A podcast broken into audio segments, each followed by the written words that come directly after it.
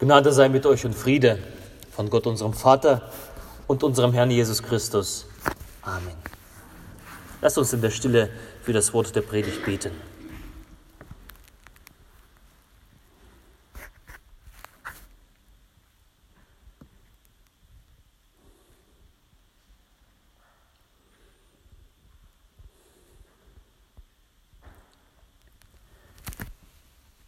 Herr, dein Wort des meines Fußes leuchte und dein Licht auf meinem Wege. Amen. Liebe Gemeinde, wir wollen heute in diesem Gottesdienst, in dem Buß- und Bettag Gottesdienst besonders beten und äh, für den Segen beten, dass jeder persönlich den Segen erfahren und erleben kann, empfangen kann.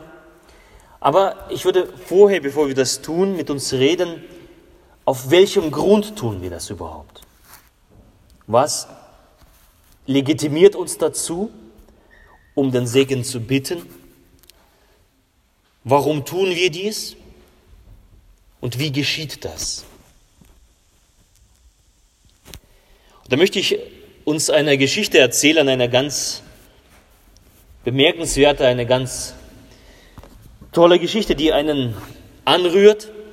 Die Bibel ist ja kein Erzählbuch, was man so liest, sondern die Bibel ist ein Buch, was man lesen kann und von Erfahrungen der Menschen lesen, die Gott erlebt haben. Und die Bibel lädt ein, diese Erfahrungen, die Menschen ge gemacht haben mit Gott, mit ihnen zu teilen. Und ich lese uns aus dem Neuen Testament von der Heilung des blinden Bartimäus. Die Heilung des Blinden bei Jericho.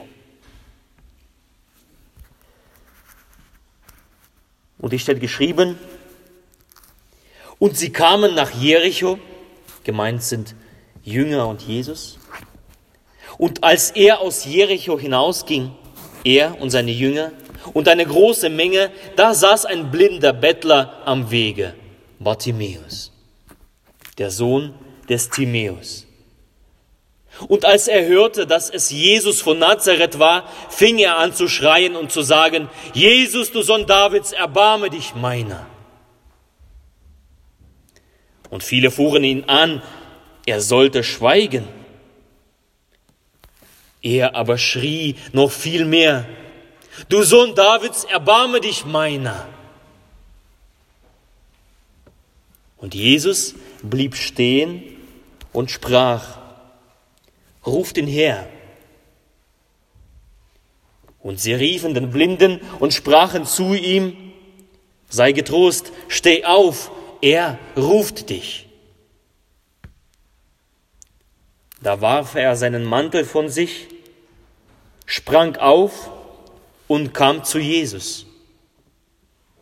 Und Jesus antwortete ihm und sprach, was willst du, dass ich für dich tun soll?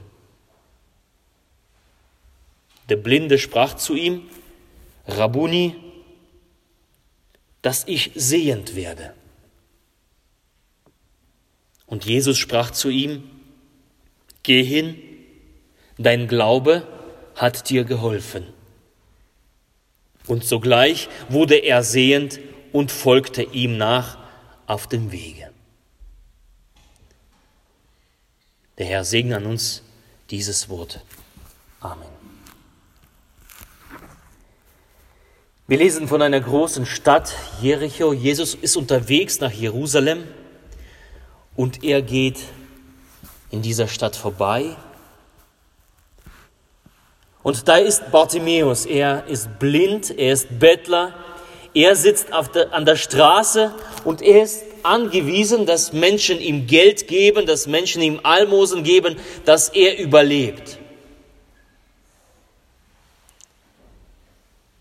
Wie viele Stimmen hat er schon wohl gehört? Wie viele Menschen hat er wohl vernommen, die an ihm vorbeigehen? Und es ist ja ein Weg nach Jerusalem, also ein Weg zu Passa. Es sind viele Menschen unterwegs, viele Stimmen. Und der Blinde kann nicht sehen, er hört nur. Doch zwischen diesen Stimmen hört er von Jesus.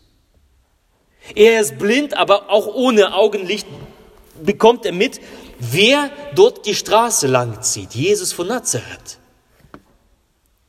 Denn der Ruf von Jesus eilt ihm voraus. Die Leute sagen, dass er der seit Jahrhunderten erwartete, versprochene Retter sein könnte. Manche sagen, dass er Kranke gesund machen kann.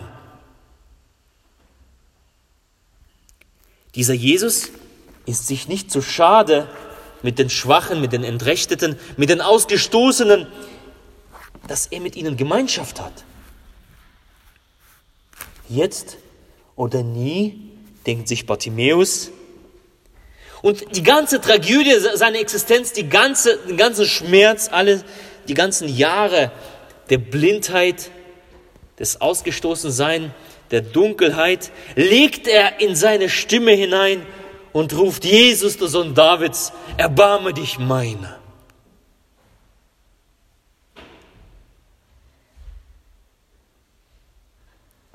Und da sind wir schon bei dem ersten Punkt, bei dem Grund, bei der Legitimation für den Segen, für das Heil, für die Rettung, die Kraft in dem Namen Jesus.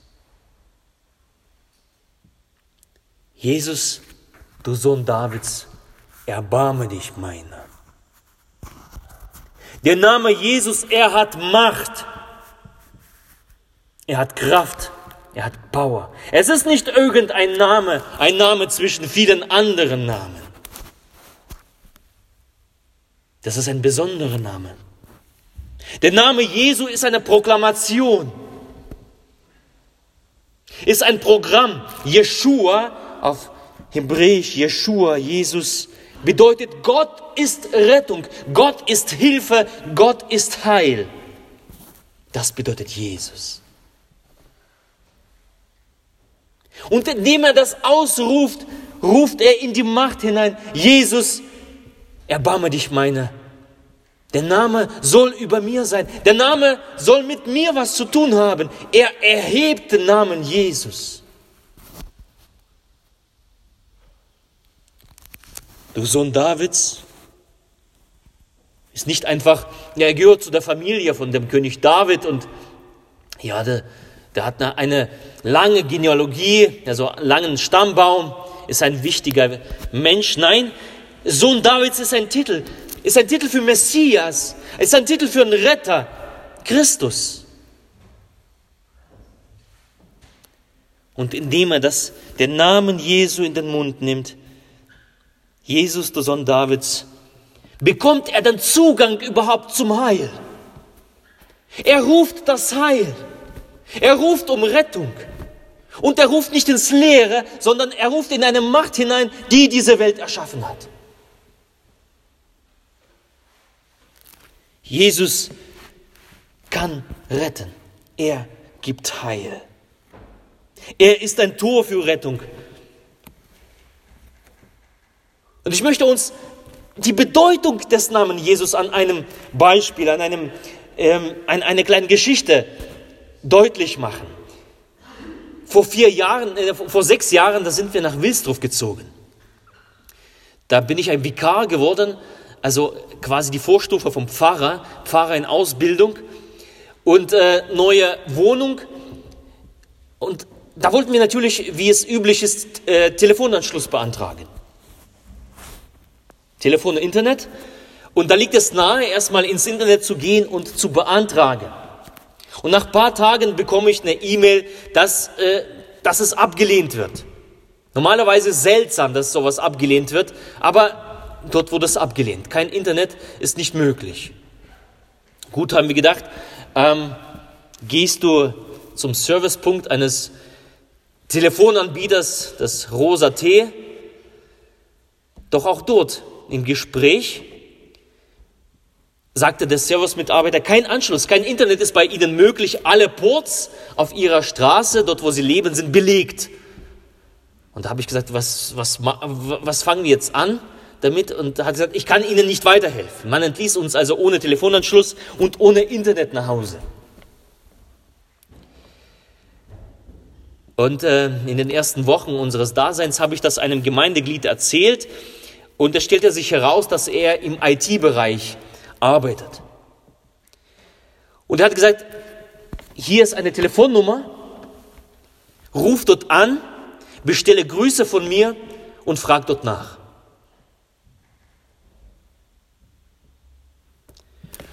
Gut, ich, dachte, ich habe schon eine Menge telefoniert, ich habe schon eine Menge geredet, eine Menge hin und her geschrieben. Was soll denn rauskommen? Ich nehm, nahm diese Telefonnummer, wählte sie und ohne Warteschleife nahm jemand ab. Ich habe die Grüße bestellt. Das war ein Mitarbeiter in Leipzig und ich schilderte ihm ein Problem und innerhalb von ein paar Tagen hatten wir Internet und sogar drei Telefonnummern.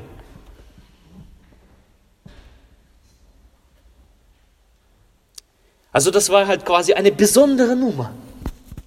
Eine besondere Nummer für Insider, eine besondere Nummer, die dir die Möglichkeit eröffnet, was die anderen normalerweise nicht haben. Was so ein Service-Mitarbeiter, er wird dich abspeisen mit einer ganz einfachen Antwort.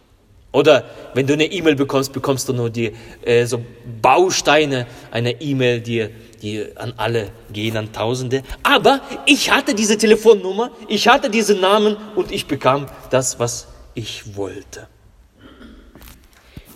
Der Name und die besondere Telefonnummer, sie haben mir eine Berechtigung verschafft, einen Vorzug gegeben, wo ich sonst vertröstet wäre.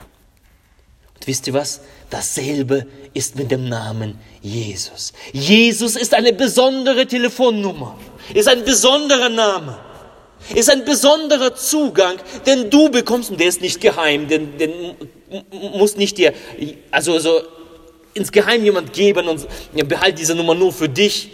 Nein, er gilt für alle. Er gilt für dich, er gilt für die Gemeinde, er gilt für die Kirche. Und besonders für dich, du darfst diesen Namen in deinen Mund nehmen, du darfst diesen Namen erheben, rufen und sagen, Herr, erbarme dich meiner, Jesus. In dem Namen ist Macht und Kraft.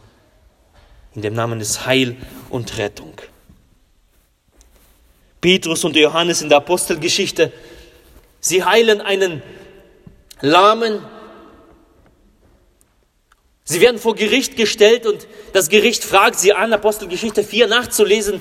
Ich empfehle dir das. Nimm diesen, nimm diesen Tag heute, lies in der Bibel, geh ins Gebet. Es gibt ja auch diese Bußpsalmen. Öffne sie, bete sie. Nimm diesen Tag dir, um Gott nahe zu kommen. Und Apostelgeschichte 4 ähm, werden Johannes und Petrus vor Gericht gestellt und man fragt sie, aus welcher Kraft und in welchem Namen habt ihr das getan? Also wer hat euch legitimiert, so zu reden, so mächtig zu reden, so mächtig zu wirken?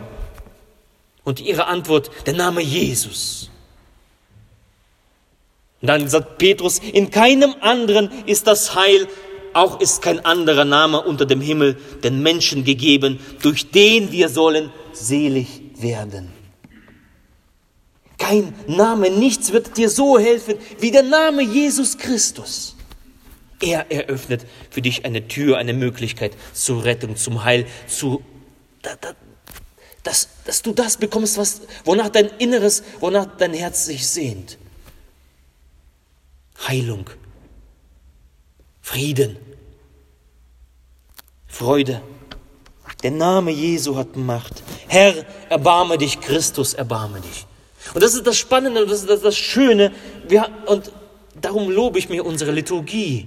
Das singen wir jeden Sonntag. Kyrie eleison, Christe eleison, Kyrie eleison. Es ist nicht einfach eine Tradition oder die, es gehört irgendwie dazu, damit der Gottesdienst so ein bisschen so ein, ein rund äh, wird. Nein, es ist ein Ausruf. Jesus, erbarme dich. Kyrie eleison auf, äh, auf Griechisch. Herr, erbarme dich meine. Christus, erbarme dich meine. Darum, wenn du das singst, singe nicht einfach, weil du es gewohnt bist, das zu singen. Singe das aus deinem Herzen heraus. Herr, erbarme dich, so wie Bartimäus hinausrief. Jesus Christus, du Sohn Davids, erbarme dich meine. Wenn du die Liturgie mitsingst, dann singe das. Dann proklamier das. das dann mach das zu deinem eigenen Hilferuf. Herr, erbarme dich und dann stimmst du ein in die Millionen Stimmen, die heutzutage das rufen und in die Stimmen der Generation, der Väter von uns. Es ist was Großartiges, wenn wir das nur verstehen. Lege in dieses Kyrie erlesen hinein, wenn du das singst, deine volle Hoffnung. In keinem anderen Namen ist das Heil. Lege dort hinein die Suche nach dem Heil. Dieser Name gibt uns den Grund, nicht nur zu beten, sondern bei der Zentrale anzukommen. Also der Punkt 1, der Name Jesus hat Macht. Der zweite Punkt, Jesus wendet sich persönlich zu. Es sind Jahrhunderte Leute, die auf dem Weg sind zwischen Jericho und Jerusalem. Es sind bestimmt viele Kranke gewesen auf diesem Weg. Es sind bestimmt viele Menschen gewesen, mit, die traurig waren, die, die Sorgen hatten auf diesem Weg. Aber da hat jemand gerufen. Da hat jemand den Namen erhoben, Jesus Christus, du Sohn Davids, erbarme dich meine. Und der Bartimäus, er erlebt überhaupt das erste Wunder. Jesus von Nazareth, der Sohn Davids, er bleibt stehen und er lässt Bartimäus rufen. Er ist einer von hunderten Personen auf dieser Straße und Jesus wendet sich ihm zu. Das ist ein erstes Wunder. Er ist doch nur ein Bettler. Aber er gebrauchte den Namen Jesus Christus. Und Jesus kann nicht anders. Wenn ihn jemand ruft, dann muss er ihm sich persönlich zuwenden. Das ist Jesus seine Aufgabe. Und das tut er bis heute. Er kann nicht anders.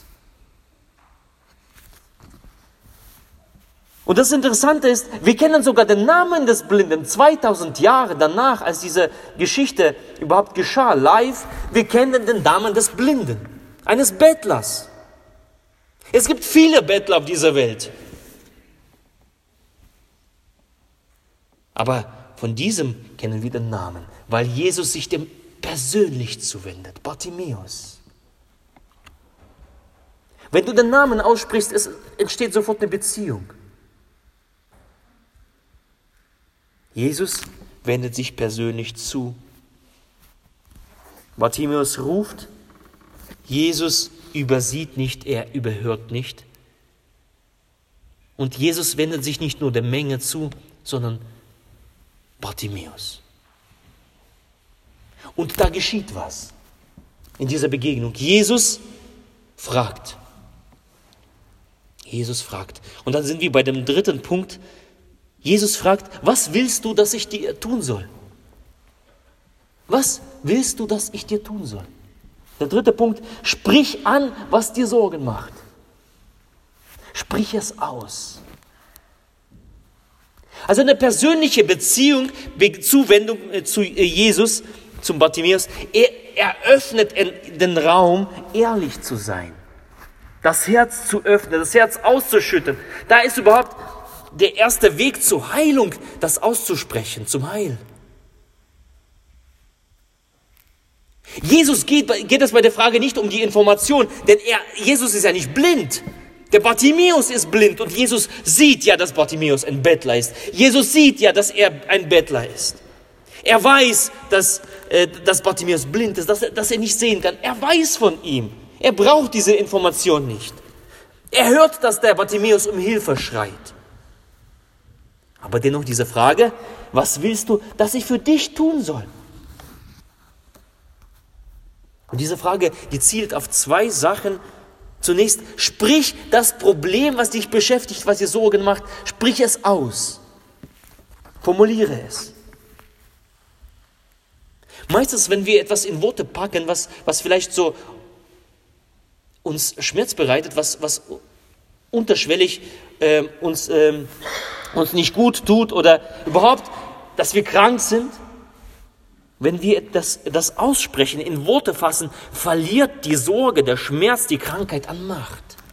Du gibst es ab an denjenigen, zu dem du das aussp aussprichst. Bartimäus gibt das, was ihn beschäftigt, in die Hände von Jesus ab. Du stellst dich unter die Obhut von Jesus. So geht es bei der Seelsorge und bei der Beichte. Die Sachen, die du ausgesprochen hast, die haben keine Macht mehr über dich. Deswegen lade ich immer wieder ein zu Seelsorge und zu Beichte. Wenn du das noch nie gemacht hast und aber dich etwas quält, mach das. Beichte ist nicht was für, nur für die Katholiken. Beichte ist ein Aussprechen von dem, was vielleicht dubios mich kaputt macht, wo ich mich schuldig fühle, wo ich mich depressiv fühle, wo, ich, wo, wo da eine Schwer, Schwerfälligkeit ist, wo da Elend ist und vielleicht weiß ich das so gar nicht, aber ausgesprochen verliert das an Macht. Das ist Seelsorge, das ist Beichte. Ich lade dich ein. Dinge, die einen belasten, auszusprechen und gib ihnen keinen Raum in deinem Herzen, sondern bring sie raus. Und das tut Bartimäus. Er vertraut Jesus an und empfängt das Heil. Und zweitens diese Frage, die, die Frage von Jesus, was willst du, dass ich dir tun soll? Die zweite äh, Geschichte, die zweite Frage, äh, sie spricht den Glauben von Bartimäus an. Bartimäus, wenn du dich an mich wendest, wie groß ist dein Glaube? Glaubst du, dass ich dich höre? Glaubst du, dass ich dein Problem ernst nehme? Und glaubst du, dass ich dich wieder gesund sehen machen kann? Glaubst du das? Wie groß ist dein Glaube? Am Ende, am Ende der Geschichte lesen wir, dein Glaube hat dir geholfen. Was willst du, dass ich für dich tun soll? Und Bartimäus antwortet das Maximum. Er redet nicht um den heißen Brei rum. Er sagt, ich möchte, dass ich sehe. Das ist eigentlich mein Problem. Es ist alles, worum es geht, dass ich sehe. Das Größte, was ein, ein allmächtiger Gott für mich tun kann, dass meine Augen wieder geöffnet sind. Meinst du, Bartimäus hatte keine Zweifel? Was passiert, wenn ich dann nicht sehe? Was passiert, wenn ich nicht geheilt werde? Das sind doch die Gedanken, die in uns Menschen dann wieder, immer wieder kreisen. Aber Bartimäus geht Maximum. Er gibt Maximum, er, er, er gibt alles, was, was, was, was, was seine Existenz kaputt macht, alles, die ganze Tragödie seiner Existenz, gibt dann Jesus weiter. Jesus, ich möchte sehen. Und Jesus ist für Bartimäus da und er nimmt sein Anliegen ernst. Und er tut an ihm, was Bartimäus von ihm fragt. Darf man denn Gott überhaupt fragen? Darf man denn Jesus überhaupt um etwas bitten? Ist es nicht, geht es nicht um, um meinen Egoismus, fragen wir uns immer wieder. Darf man Gott überhaupt sowas bitten? Ja. Bartimäus tut das. Und er bekommt durch sein Glaube und indem, dass er es ausspricht. Häufig, wenn es um Segen geht oder wenn es um Krankheit geht, um, um, um Gebet geht, das persönliche Gebet, ähm, entweder die Menschen rechnen gar nicht damit, dass, sie, dass es um sie persönlich geht. Die Menschen rechnen gar nicht damit, dass Gott sie persönlich anschaut. Das ist ganz, ganz häufig. Das erlebe ich. Oder sie fürchten, ihre Anliegen persönlich zu formulieren, in die Worte zu fassen. Und dann geht es häufig um, ja, lass uns beten um die Familie, um die Freunde, um die Gemeinde, um vielleicht um die Gesellschaft, um den Weltfrieden. Das wäre so, äh, wenn, wenn Jesus die Frage Bartimäus stellt und, Jesus, und Bartimäus antwortet, ah Herr, es ist nichts. Es ist kaum der Rede wert. Ich wollte dich nicht belästigen. Äh, wir können ja später darüber reden, aber wir können ja für, für, für diese Stadt Jericho beten. Oder für diese Menschen, die auf dem Weg sind, die ohne Gott leben.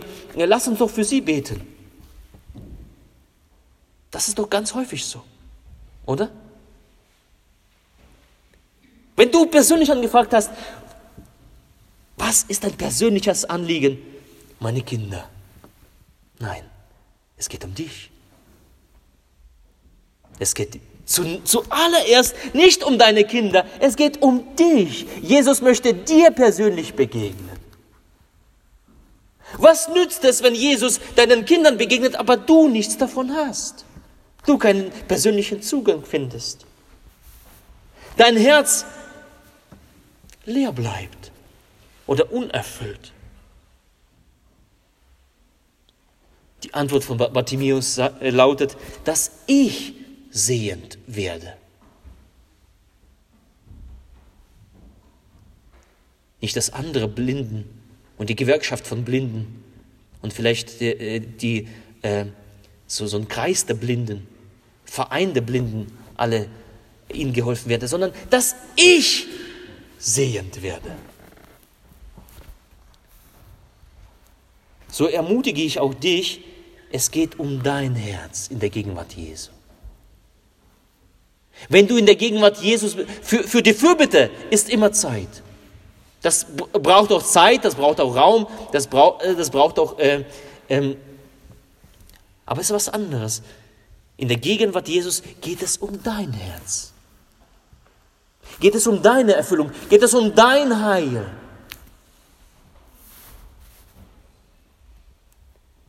Wenn wenn, wenn, wenn die, da sowas aufsteigt, lass, lass für Familie, Kinder, für Gesundheit und Enkel beten, dann formuliere das, was macht das mit dir, wenn du das aussprichst? Ist das die Angst? Dann sprich es doch aus. Ich habe Angst oder ich habe die Sorge, dass da, äh, dass da jemand aus meiner Familie krank ist. Dann geht es nicht zuallererst um den Kranken, sondern es geht um deine Angst, es geht um deine Sorge. dann sprich es auch so aus. Es geht um deine Trauer, es geht um deinen Schmerz. Es geht um deine persönliche Krankheit. Trau dich, Jesus wartet darauf. Sprich das vor ihm aus. Es geht um dein Herz, was Jesus heilen möchte. Es geht um deine Beziehung zu ihm. Es geht nicht um die Menge, es geht nicht um andere, Du bist ihm wichtig.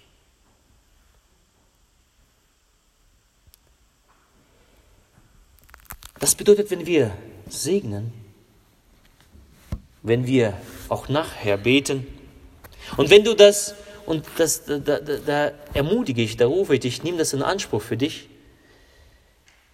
dann denk daran, wenn du den Segen möchtest, es ist Kraft in dem Namen Jesu. In dem Namen Jesu bekommst du Zugang zum Heil. Wenn du rufst, Jesus wendet sich dir persönlich zu. Du bist ihm wichtig. Und wenn er sich dir persönlich zuwendet, dann sprich es aus, was dir Sorgen macht. Jesus ist da Rufe ihn an, er wendet sich dir persönlich zu und seine Frage lautet an dich, was willst du, dass ich dir tun soll? Und der Friede, der höher ist als alle Vernunft, er bewahre eure Herzen und eure Sinne in Christus Jesus.